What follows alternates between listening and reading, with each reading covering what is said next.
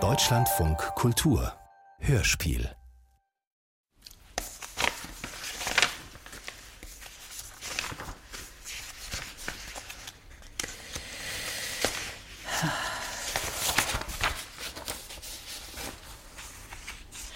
Aus dem Institut für gerichtliche Medizin der Universität Tübingen.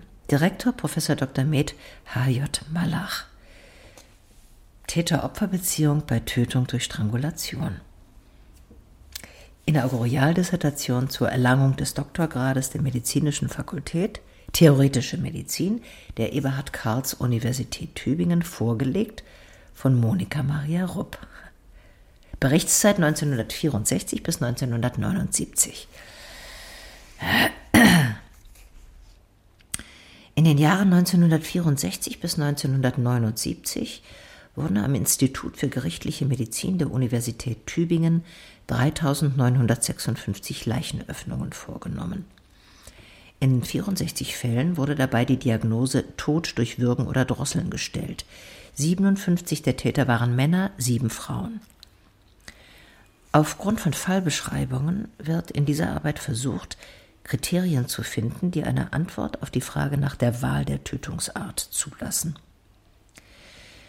Den zweiten Aspekt der Untersuchung bildet die Analyse der Beziehung zwischen Täter und Opfer.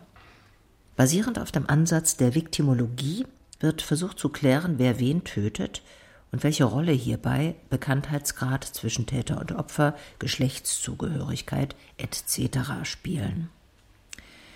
Der dritte Punkt der vorliegenden Arbeit untersucht die Persönlichkeitsstrukturen von Tätern und Opfer.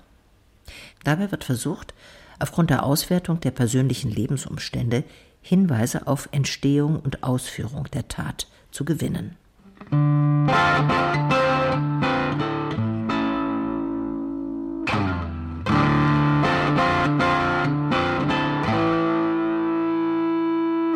Ruhepuls Rom.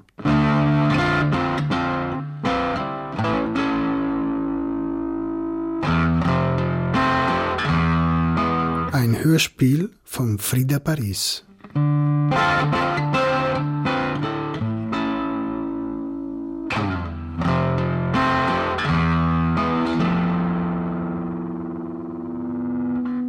Bar der ersten Umarmung.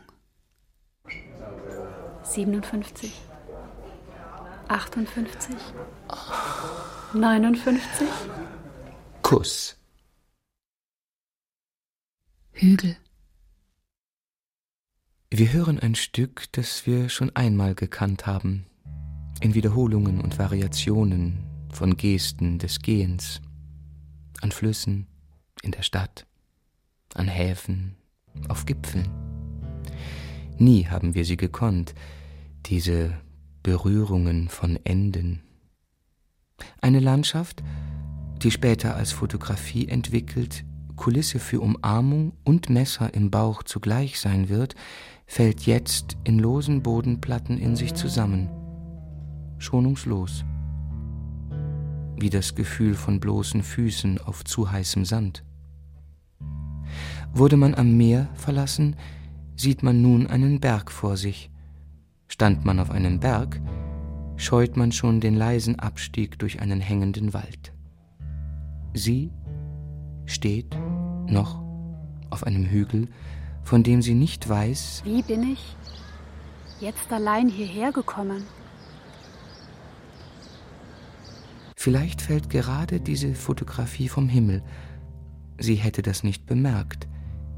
Wenigstens fällt ihr ein Wort ein, das sie gehört hatte, als sie vorgestern noch den stillen Tiberweg gegangen waren. Aus einem Boot hatte es da gerufen Unardeida. Che bello.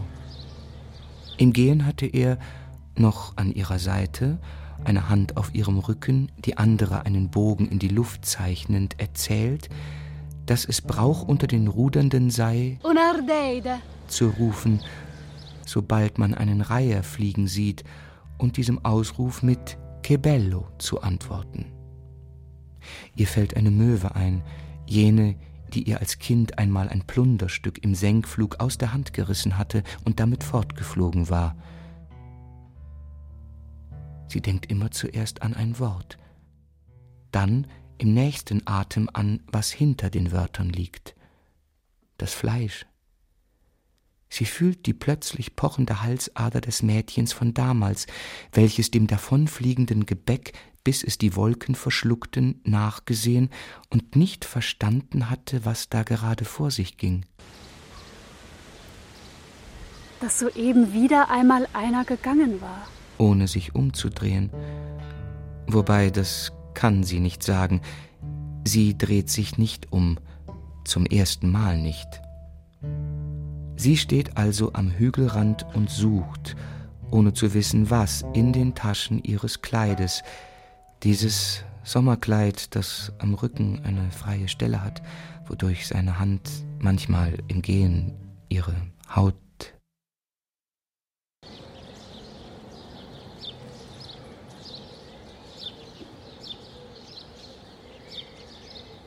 Er mochte ihren Rücken.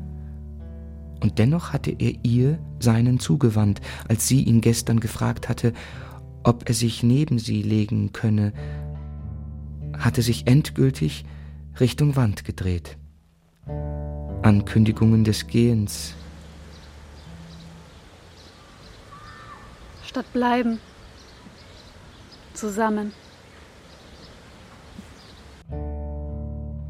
In ihren Taschen also findet sie eine Münze. Sie überlegt, ob sie werfen soll, weiß aber im Moment nicht um was. Ihr fällt kein Wort ein, nur dieser Song, den er ab und zu gesungen hatte, wenn er an seinen Instrumenten bastelte, während sie aus ihren Kisten Kleider auseinanderfaltete, in die Luft hielt, um sich zu überlegen, was sie anziehen konnte für diese oder jene Bar. Sie hatten keinen Alltag. Seit ihrem Einzug war alles, wie sie sich vorgestellt hatte, ohne darüber hinaus zu denken. Verhaftet in deiner Vorstellung. Wiederholte sie seinen letzten Satz, an dem sie sich die Zunge verbrannte, indes er ihr Gesicht aus seinen Händen fallen ließ und ging. Auf einer Mauer am äußersten Hügelrand wo links und rechts von der Plattform die Stufen in die Stadt hinunter beginnen, isst sie den Rest Chips, die er ihr am Kiosk hier oben gekauft hatte, damit sie als Gast die Toilette benutzen konnte. Immer ihre Angst, in der Stadt während der Ausflüge eine Toilette suchen zu müssen. Sie entdeckt einen Apparat am Geländer. Es trennt den Hügel von der Aussicht oder die Besucher vom Abgrund. Einmal hatte sie ihm vom Wort Geländergalanterie erzählt, das ihr gekommen war, als sie in einer anderen Stadt von einem anderen Mann, der sich, wie sie fand und wie er bezweckt hatte, galant an ein Geländer gelehnt hatte, in die Nacht geküsst worden war. Aber dieser Kuss gehört nicht hierher. Saßen auf derselben Bank und landeten an unterschiedlichen Vorstellungen. Sie erinnert sich jedenfalls nicht, wann sie zuletzt durch so einen Apparat gesehen hatte, auch nicht, wie das Münzfernrohr heißen könnte, Ferngerät oder Fernsichtgerät vielleicht, wirft die Münze in den seitlichen Schlitz, stellt sich auf das Podest und die Höhe ein. Sie muss das Fernschaugerät herunterschrauben, wie bei Fotoautomaten den Sitz nach oben. Sie ist klein, wirkt nicht so, Ihr Kleid betont die Taille, kaschiert den Po. Die Länge des Rockes ist abgestimmt auf die ihrer Beine. Der Rock geht bis knapp über die Knie. Man sagt doch ausgestellter Rock. In diesem Kleid, in für einen Hügel unpassenden Schuhen, sie sieht darin ein wenig aus der Zeit gefallen aus, was sie beabsichtigt, aber gekonnt unabsichtlich aussehen lassen möchte. Sie kann das, steht sie auf der Aussichtsplattform eines Hügels, der jedoch nicht zu den sieben der Stadt zählt, und schaut durch den Sucher, wie ich das Gerät nenne. Ich sehe den Rücken der Stadt.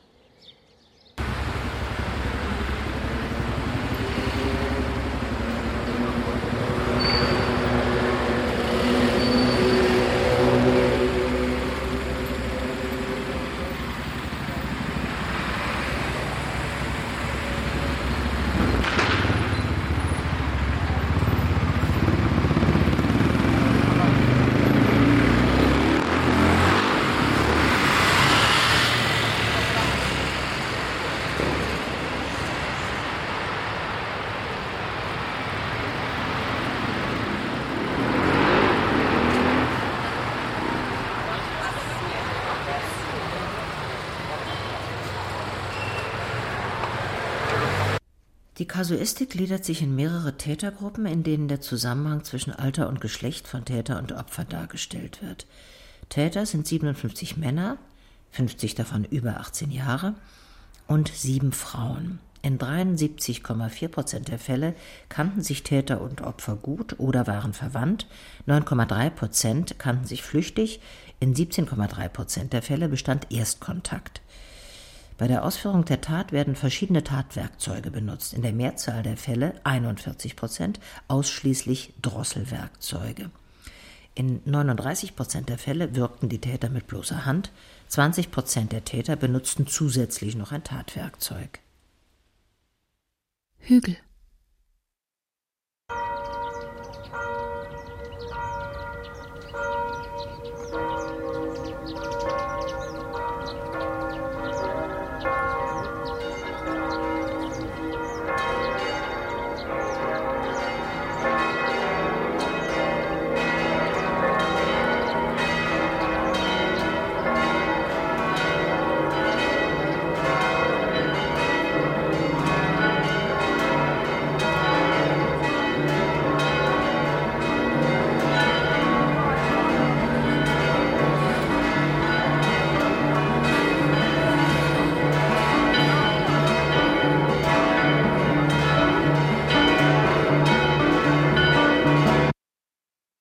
Könnte 18 Uhr sein.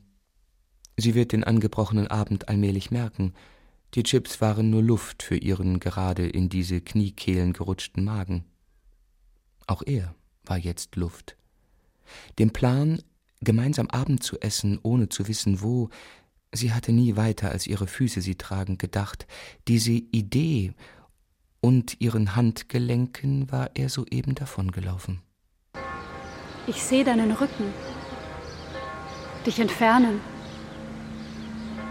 Der Sucher wird allmählich unscharf. Sie bemerkt das zunächst nicht. Deine Unterarme. Deren Festigkeit.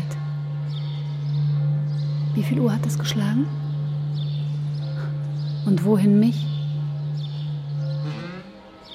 Ich möchte nicht zurück zu dem, der ging.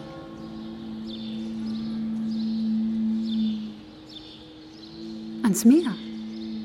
Die Metro brächte mich hin. Gestern in den Nachrichten Tornado in Ostia. Heute könnte dort eine Stille. Könnten die Wellen danach sein. Das Gegenteil eines Windes ist jetzt, was ich brauche. Die Kirchenglocken haben sich inzwischen beruhigt. Ihr Herz schlägt noch wie das eines Vogels, der den Weg in den Süden gerade nicht kennt. Er erinnert sich. Im Gehen war sie manchmal stehen geblieben, um ihren Ruhepuls zu messen. Anfangs war er irritiert davon gewesen. Mit der Zeit lernte er, dass diese Herzkontrolle zu ihr gehörte, wie ihre Muttermale am rechten Handgelenk, die sie ab und zu mit einem Stift verbunden hatte und erfrischend verkündete, dass das der kleine Wagen sei. Er hatte dann immer mit Du meinst den schiefen Wagen geantwortet. Er hatte es gemocht, ihr zuzusehen, wenn sie Dinge behauptete, die eigentlich nicht die waren, für welche sie diese gehalten hatte. Sie stellt sich auf Zehenspitzen, als plötzlich der Wind das durch ihr Haarfahren übernimmt. Deine Hand hat einen schattigen Abdruck auf meinem Rücken hinterlassen. Ich stell die Gläser auf Panorama ein und kann dich nicht halten. Wie sind wir bis an diese Stelle gekommen, von wo du gegangen bist? Versuche zu sehen, warum. Sie trägt Stirnfransen, die manchmal durcheinander liegen, je nachdem, je nach Wind. Zweimal hatten ihr Menschen gesagt, sie habe ein modernes Gesicht. Zwei Wege führen vom Hügel hinunter. Welchen nehmen, um dich nicht zu treffen? Ich muss Auswege suchen, eine Schlafstätte finden. Da, unten. Du schon am Hügelrand. Der Sucher wird allmählich unscharf. Sie bemerkt das zunächst nicht. Wirst dich jetzt nicht in die Bar setzen. Es ist meine Bar.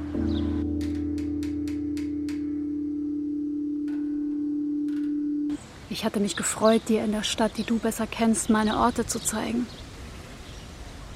Hätte viel mehr als dein distanziertes, dein Schweigen wissen müssen. Diese Frau in roten Samtschuhen, die sich gegenüber uns gesetzt hat. Wie du ihren Rücken angesehen hast.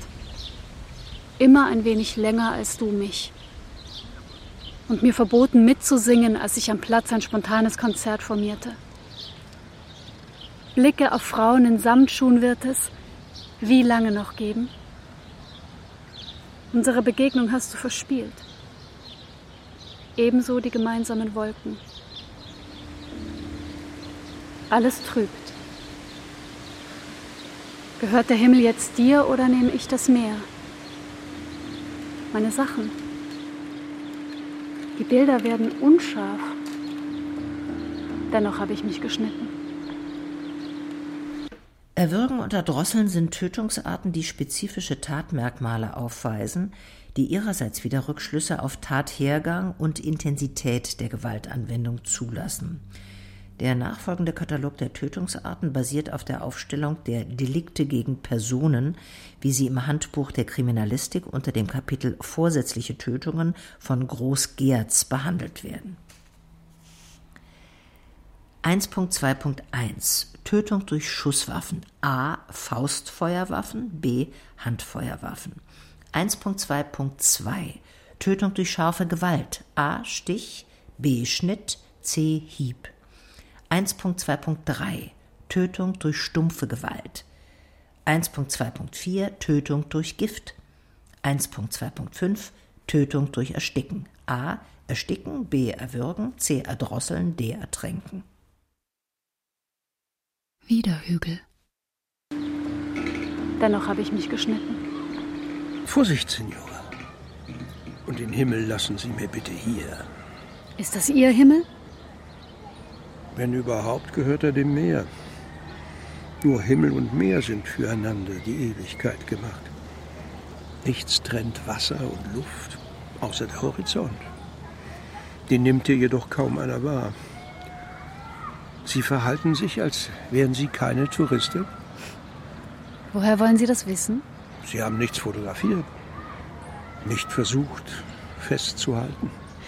Sie sind der Erste, der sagt, ich halte nicht fest. Die Touristen sagen das Meer oder sehen den Himmel, aber erkennen nicht, was dazwischen liegt. Sagen Sie, und ihn? Haben Sie da gerade gehen lassen? Fort ist er. Fadenscheiniger Horizont. Soeben gerissen. Erdrosseln.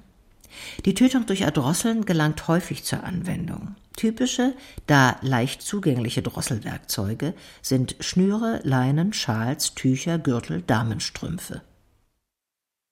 Bar der ersten Umarmung. Nichts hält, hatte sie damals in der Bar der ersten Umarmung geantwortet, da der Kellner meinte, er wird nicht halten. Er beobachtete ihren Mantel, den sie sorgfältig über den Stuhl gehängt hatte. Sie versuchte in den tätowierten Unterarmen des Kellners zu lesen, der sie an ihre Bestellung erinnerte, und er, ich meine nicht den Kellner, wusste, er musste diese Hände kennenlernen, die, als der Stoff schon lag, nochmals darüber strichen, ehe sie ihre Bestellung aufgab. Er hoffte, der Mantel würde fallen, damit er zu ihr gehen konnte, ihn aufzuheben. Tötung durch Gift?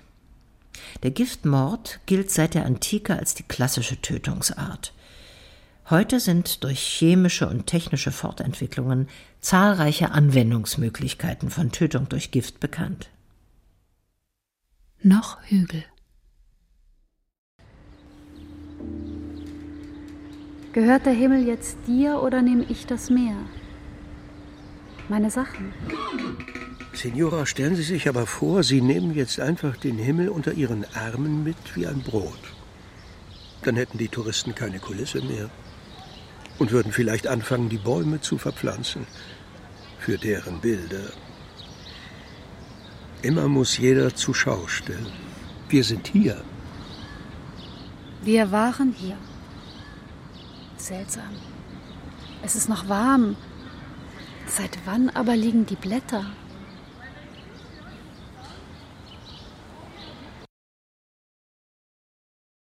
Wieder Bar der ersten Umarmung. Er wartete zwei Getränke lang, beobachtete ein Blatt, das über einem Ofen hing. Es war kaum noch Winter. Der Kellner ließ die Sonntagsplaylist laufen. Besame mucho. Schon wieder ein neuer Ohrwurm, den sie viel später singen würde, wenn sie ihre Kisten packte, zu ihm zu ziehen. Hieb die Tötung durch Hieb ist relativ selten, da die Tatwerkzeuge Axt, Beil nur selten planmäßig und wiederholt, sondern in der Regel zufällig benutzt werden. Weiterhin Hügel. Seit wann aber liegen die Blätter? Die Blätter liegen, weil die Bäume durstig sind. Und es leid, dass ihr Fundament benutzt wird für das Festhalten von Initialen, die den Horizont nicht überdauern. F und A. Für alle Ewigkeit Amen. Signora F. Woher wissen Sie das? F wie frierend. Auch. F wie fertig. Und, und Sie? Habe Sie nicht einmal nach Ihrem Namen gefragt? Verzeihung. Natürlich haben Sie das nicht. Ihre Schleieraugen zeigen mir, Sie sind nicht hier. Padre Squirrel, genannt PS Hüter der Eichhörnchen. PS, guten Abend. Wir sagen um diese Uhrzeit bereits Abend? Ganz recht. Buonasera. Ich glaube, ich erinnere keine Begegnung mit einem Eichhörnchen. Tötung durch stumpfe Gewalt. Die Tötung durch stumpfe Gewalt ist sehr häufig. Sie wird verursacht durch Schläge mit Hämmern, Steinen, durch Faustschläge oder Tritte. Tod durch stumpfe Gewalt tritt auch ein bei Sturz aus großer Höhe auf harten Untergrund sowie bei Herabwerfen harter Gegenstände auf das Opfer. Immer noch Hügel. Ich erinnere keine Begegnung mit einem Eichhörnchen. Dann wird es Zeit. Von den Tieren können wir lernen, was uns Menschen fehlt. PS, ich habe soeben beschlossen zu bleiben. Das wäre ja noch schöner. Lassen Sie sich nichts nehmen. Er hat mich zum tiefsten Punkt des Raumes sinken lassen. Aufgewacht und durchgeschüttelt. Gehen Sie. Los. Die Wege ab. Die Stadt ist voller Schlüssel. Ich finde, die Stadt ist wie ein Reptil, auf dessen Rücken und Schichten ich herumspaziere. Sie müssen die Böden kennen. Die Bäume, Blätter und Winde. So können Sie spazieren, lange und wohin Sie möchten. Wobei mit diesen Schuhen. Stich. Die Tötung durch Stich gehört zu den häufig gewählten Tötungsarten, die schon seit Urzeiten angewandt werden. Neben den klassischen Stichwaffen Dolch, Messer, Stilett kommen zufällige Instrumente wie Scheren, Nadeln oder abgeschlagene Trinkgläser zur Anwendung. Ende in der Bar der ersten Umarmung. Dann ging er zu ihr und vergaß zu fragen, ob er sich setzen könne, vergaß den ersten Satz, aber bei ersten Sätzen war doch vor allem die Tatsache, dass sie behauptet werden, wichtiger als die Ursache, die sie enthalten. Er erinnert sich nicht mehr, wie er plötzlich ihr Gegenüber fand, Vielleicht nahm er Kontakt zu einem der Gegenstände auf dem Tisch auf, spielte auf irgendetwas an. Sie trug goldene Schuhe, die er bemerkte, als der Mantel tatsächlich von der Lehne rutschte und er ihn aufheben konnte. Endlich. Ich äh, störe nur gern mit Ihrem Mantel. Oh, oh danke sehr. Dieser Kellner hatte recht. Womit? dass er nicht halten wird. Erlauben Sie mir eine Frage. Können Sie in diesen Schuhen laufen? Das waren zwei Fragen. Sie meinen gehen und Sie dürfen du sagen. Bei uns sagt man laufen. Wie jung sind Sie denn? Alt genug, um jemandem neugierig wie Sie das Du anzubieten. Woher also kommen Sie gelaufen? Ah, Entschuldigung. Wofür? Woher man kommt, wohin man geht. Und die erste Frage dreht sich doch weniger darum, was sie möchte, als um die Tatsache, dass sie gestellt wird. Ah, ich rede zu viel. Möchten Sie sich eigentlich setzen? Hören Sie nicht auf. Also, andere erste Frage. An welchem Meer sind Sie zuletzt gewesen? Ostia. Ostia klingt immer untergegangen. Woher haben Sie Ihre roten Wangen? Haben Sie da gerade gereimt? Vom Sitzen in Glashäusern wie diesen. Der Wein, der Rauch, die Heizungsluft. Sie haben ein modernes Gesicht. Sind Sie verrückt? Das hat mir einmal eine Kundin gesagt, während ich kassiert habe. Was trinken Sie? Oh, besser nichts mehr. Hm. Äh. Na gut. Einen Averna Sauer. Äh, Zwei. Sehen Sie dieses Blatt? Äh, Moment, ich setze mich neben di- dich. Erfreut. Ah, F. hätte meinen können, du seist. Äh, Oh, danke schön. danke, grazie. Sorry. Zum Wohl. Dieses Blatt, Dein Haar. es hat einen Ruhepuls. Ich habe ihn gezählt. Deine Fransen verdecken die Stirn. Messe den Ruhepuls des Blattes. Es hängt über einem Ofen und schlägt sanft aus. 21, 22, 23. Bei 60 suche ich deinen Mund. Da bin ich vielleicht davongerannt. Wohin? Ostia. Zahlen. Handfeuerwaffen. Handfeuerwaffen sind Schießwaffen mit langem Lauf, Gewehre, Flinten, die mit zwei Händen zu bedienen sind. Sie werden besonders bei Tötungen aus größerer Distanz verwendet.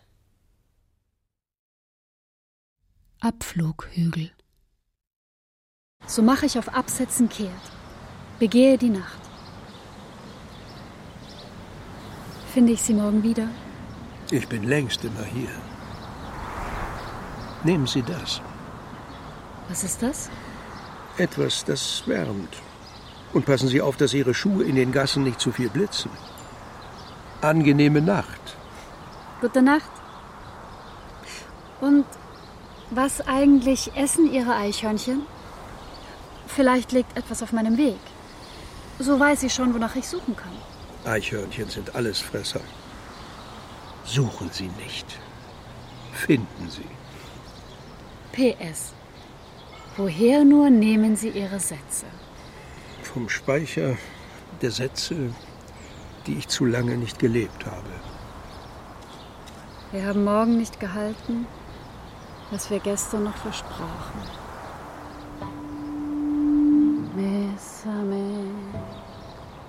Bésame mucho.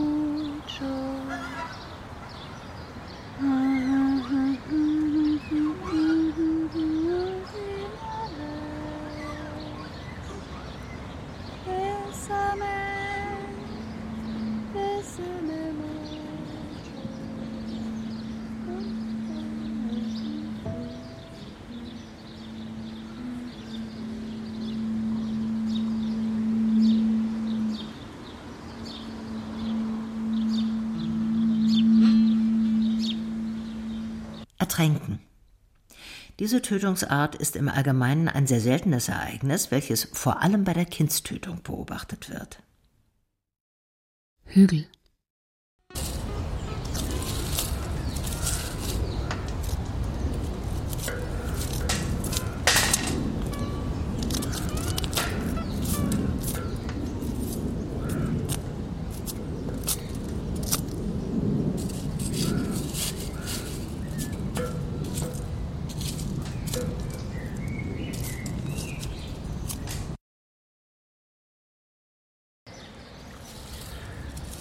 14, 15, 16. Einige fehlen. Recht habt ihr. Es ist eine schöne Samstagnacht. Ich würde auch ausgehen, wenn ich wollte. Ich bin ja aus, draußen. Ich habe euch nie gerufen. Nie werde ich euch rufen. Versteht ihr? Werde heute, so wie jeden Abend, auf euch warten. Nein, ich kann sagen, ich warte nicht mehr. Ich bin längst zum Hügel geworden. Habt ihr gesehen? Da glänzte es einmal zwischen den Blättern und ihre Sohlen koppelten mit dem Sucher. Ja, nun kann ich's nicht. Habe sie losgeschickt. Sicher ist sicher. So eine leuchtende Anwesenheit für einen alten Rücken wie mich. Auch ihr seid zu schnell, aber ihr glänzt nicht. Manchmal kann ich euch nicht sehen. Und doch weiß ich, ihr seid hier, wenn es knackt und scharrt, raschelt. Ich danke euch. Ah, 17, 18. Wir müssen in keine Bar. Wir hören doch die Stadt, die Straßen, den Wind. Und falls wir ins Geschehen hinein möchten, schwenk ich den Sucher. Ohnehin bequemer. Ins Geschehen, ohne zu gehen. Habe ich da gerade gereimt? Na, mal sehen. Ah ja. Signora auf Raketenschuhen glänzend an der Bar. Wehe, er hat sich in ihre Bar gesetzt. Es ist ihr Ort.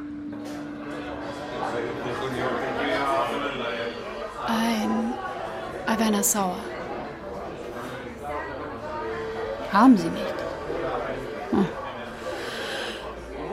Dann etwas anderes, das vergessen macht. Fanny? Kenne ich nicht. Signora, es heißt Fernet. Wir sind nicht in Paris. Gut, dann den. Drei, zwei, eins, runter damit. Oh, hey. Ich dachte, bittere schmeckt man nur auf einem Teil der Zunge.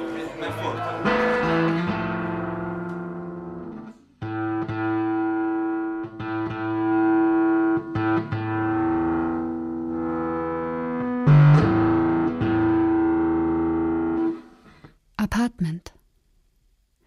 Sette Vicolo dei Panieri.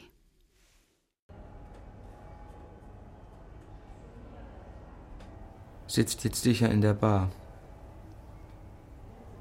Ich hier. Ihre Sachen noch da. Auseinandergefallene Kleider statt Kleiderschrank. Manchmal bekam ich das Gefühl nicht los, sie lebte in Räumen, ohne anwesend zu sein. Es ging nicht darum, dass sie nicht kochen konnte. Sie tat es einfach nicht. Sie hatte dann immer geantwortet, nur weil ich etwas nicht mache, heißt es nicht, dass ich's nicht kann. Und ich konnte nicht ständig stehen bleiben, wenn sich etwas ereignet hat. Que bello, und sie schrieb es auf. Mein Rücken war Unterlage, und ich, nie Teil ihrer Momentaufnahmen, fürchtete nichts so sehr, als davon Teil zu sein. Kürzlich suchte ich dann doch. Im Kleiderschrank. Mir fielen ihre Fetzen und Zettel entgegen, Garderobenmarke oder Eintrittskarte, was nicht alles, auf die sie notiert hatte. Moment, ich setz mich neben dich. Dieses Blatt, dein Haar, es hat einen Ruhepuls, ich habe ihn gezählt. Deine Fransen verdecken die Stirn. Messe den Ruhepuls des Blattes, es hängt über einem Ofen und schlägt sanft aus. 21, 22, 23.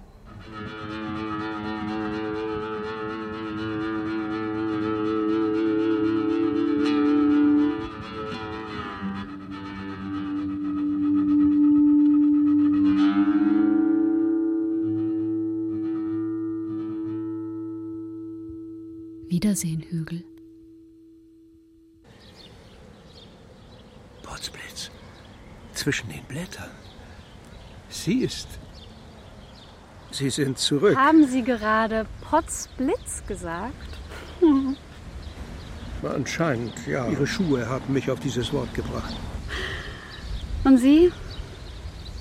Immer noch hier? Ich bleibe, um niemandem mehr näher zu kommen als den Eichhörnchen. Wo sind Ihre Eichhörnchen? Müde. Auch für die Eichhörnchen ist Sonntag früh. Ich brauche Sie. Mich? Sie auch. Aber die Eichhörnchen müssen jetzt anwesend sein. Ansonsten schwenkt das Ende einen anderen Weg ein. Geben Sie mir mal Ihr linkes Handgelenk. Sagen Sie, Senora, haben Sie da einen Vogel im Handgelenk? Viel zu hoch. Danke. Das spüre ich auch so. Ich habe Fernet im Blut. Ich weiß. Sie wissen mehr als ich. Ich habe Sie gesucht. Durch den Sucher. Ich bin froh, Sie zu treffen. Oh. Die Nacht hat Sie nicht verschluckt. Ich muss Ihnen jedoch sagen, Signora, in Ihrem Kleid hängt ein Stück Zweig. Verdammt. Essen Ihre Eichhörnchen Zweige? Die Eichhörnchen nicht da. Erzähler, ich meine, A, weg. Ich brauche ihn. Schimpfen Sie immer so angepasst? Ah ja, der Sie verlassen hat, erzählt die Geschichte. Das ist eigentlich nicht schlecht. Wo sind Ihre guten Sätze? Die von vorhin. Sie wollen zurück? Habe den Überblick verloren. Kommen Sie. Schauen Sie nochmals durch. Wir finden ihn, schaffen Ordnung. Ich habe aber keine Münze mehr. Brauchen Sie nicht mit den Schuhen. Was sehen Sie? Ich sehe. Ich sehe. Sagen Sie mal, ich sehe. Warum? Die Zeit der Apostrophe ist vorbei. Aufwachen, durchschütteln. Ich sehe. Ich. Ich. Sehe eine Frau. Schiebt den Kinderwagen. Seine Räder sehen aus wie früher, das Gehäuse ist aber modern. Sehe das Kind. Es plappert, spielt mit den Händen an einer Kette. Eine Art mobile. Ab und zu klimpert's. Ah, jetzt fährt gerade ein Bus durchs Bild. Die Werbeaufschrift kann ich nicht erkennen. Ein Mann drückt mit seiner Ledersohle eine Zigarette aus. Zwischen rechter Backe und Kinn klemmt ein Telefon. Zwei Mädchen, noch keine Frauen, hängen ihre Zöpfe zusammen. Kann nicht hören, was sie tuscheln. Eine Bar öffnet ihr Gitter. Daneben der Tabakino bleibt geschlossen. Sehr gut. Ich sehe, dass Sie im Moment sind. Passen Sie auf, nicht ständig schreiben zu denken. Das ist ja mein Dilemma. Wer gestern mein Kuss war, ist heute eine Zeile. Jetzt wird's gefährlich. Hilfe! Was ist? Er, also A, Signora, Sie werden so weiß wie Ihr Kleid. Er bringt mich gerade um. Genauer, Wenn ich das jetzt auserzähle, ersticke ich. Mir bleiben sieben Minuten. Er muss das Buch entdeckt haben. welches? Die Doktorarbeit meiner Mutter. Thema? Täter-Opfer-Beziehung bei Tötung durch Strangulation. Warum zum Henker haben Sie die eingepackt? Aus Angst vor einem unbedeutenden Ende. Gehen Sie mal aus dem Weg. Sette Vicolo dei Panieri. Sie erkennen alles. Es ist unser, sein Apartment. Signora, warum haben Sie ihm die Rolle des Erzählers gegeben? Aus Angst, es nicht zu können. Nur weil Sie etwas nicht machen, heißt das nicht. Dass ich es nicht kann. Sie kennen alle meine Sätze. Ich muss los. Nehmen Sie die. 1,34 aufgewacht. Und alle dazwischen. Lauft mit. Bei uns sagt man gehen. Jetzt aber, rennen wir. Los, wir haben keine sieben Minuten mehr. Ihr Schlüssel! PS,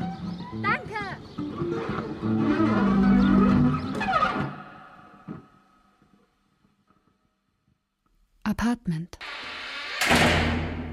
Sette Vicolo dei Panieri. Jetzt hast du nicht nur mich verloren. Du, es ist früh. Deine Sachen, nehme ich an. 13, 34, 18, alle. Ihr könnt jetzt das Apartment stürmen. Ich liege bereits bewusstlos, schlaff auf dem Sofa. Um meinen Hals eine Schnur, mit der man für gewöhnlich wild wachsende Triebe von Pflanzen in die richtige Richtung treibt. Mein Puls ist schwach wie der eines Eichhörnchens in Winterruhe. Unter Vortäuschung deiner Umarmung hast du mir diese Schnur mehrmals um den Hals geschlungen und zugezogen. Auch um meinen Hals eine Enge. Deswegen bin ich gestern gegangen. Es tut mir leid. Das Buch. Die Bücher, meinst du? Deine. Trinkst du was? Nur noch Gast in deinem Apartment. Du stehst wie immer schweigend.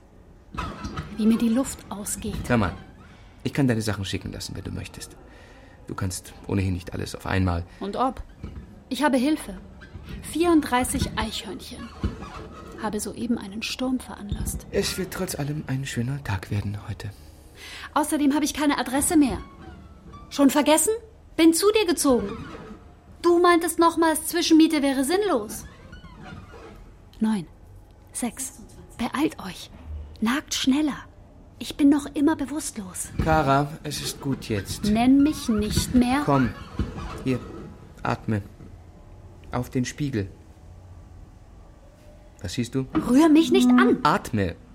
Was siehst du? Hm? Der Spiegel beschlägt sich. Siehst du? Du bist das Gegenteil von kalt. Du glühst. Mein Blut schießt zurück in alle Aderrichtungen. Meine Handgelenke pulsieren. Die Eichhörnchen haben mich wiedergeholt. Du bleibst verhaftet in deiner Vorstellung. Bleib du bei deinen Instrumenten, deinen Pflanzen, deinen Rechtecken. Ich kann dir ein Taxi rufen. Es gibt hier nichts mehr zu halten. Signora, da oben. Che bello. An dieser Stelle werden Sie sagen, Sie haben den Sucher manipuliert. Weil niemand länger als für eine Fotografie dort oben bleibt, haben Sie einen Chip eingebaut. Ich blieb. Mindestens genauso einsam wie Sie. Erzähler bekommt eine liebe Freundin und Sie lebenslänglich auf dem Hügel. Nicht das Schlechteste.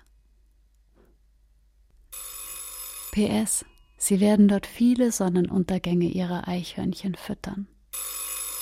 Und was ist mit mir? Mutter, Ich muss noch das Schlusswort verlesen. bitte. In der vorliegenden Arbeit wurde bei 64 Tötungsdelikten, bei denen Tod durch Würgen oder Drosseln verursacht durch fremde Hand diagnostiziert wurde, die Täter-Opfer-Beziehung untersucht. In neun Tätergruppen wird der Zusammenhang von Täter und Opfer dargestellt. Bei der Ausführung der Tat werden verschiedene Tatwerkzeuge benutzt, in der Mehrzahl der Fälle ausschließlich Drosselwerkzeuge. 70,3 Prozent sind Affekttaten, in 20,3 Prozent der Fälle war die Tötung als solche vorgeplant, in 9,4 Prozent der Fälle sogar die Tötungsart vorgeplant. Ich glaube, Herrn Prof. Dr. Med H.J. Malach möchte ich für die Überlassung des Themas und die jederzeit freundliche Beratung und Unterstützung bei der Ausführung der Arbeit herzlich danken. Danke. Wann kommst du uns besuchen? noch ein Blatt, dann buche ich einen Flug. Es kann sein, dass ich länger bleiben werde. Jederzeit. Wir sind da.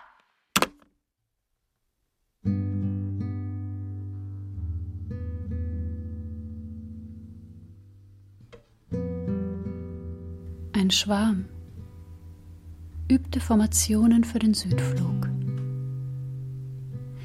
Sie stand neben einer Pflanze auf der Brotkorbstraße, ihren Schlüssel in der Hand, der gleich sein Zweitschlüssel werden würde. Sie schmiss ihn in den zum Apartment gehörenden Briefkasten,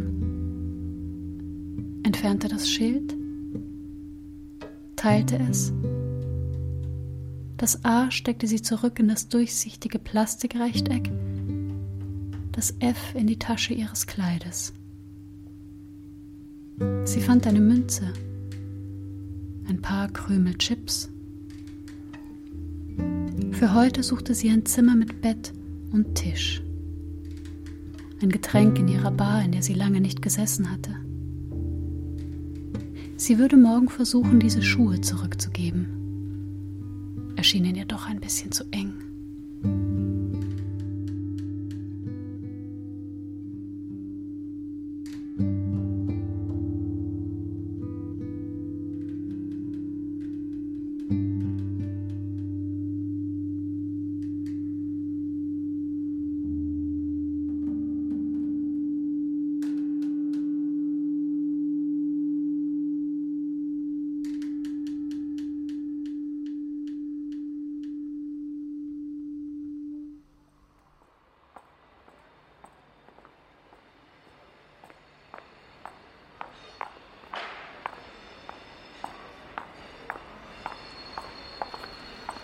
Ruhepuls Rom. Ein Hörspiel von Frieda Paris. Sie, Veronika Bachfischer. Erzähler, Markus Meyer. Padre Squirrel, genannt PS, Friedhelm Ptock. Ihre Mutter, Doktorarbeit, Maren Kreumann. Komposition Sebi Ciurcina. Ton Jean Schimschak. Regieassistenz Jürg Andreas Meister. Regie Anushka Trocker. Produktion Deutschlandfunk Kultur 2018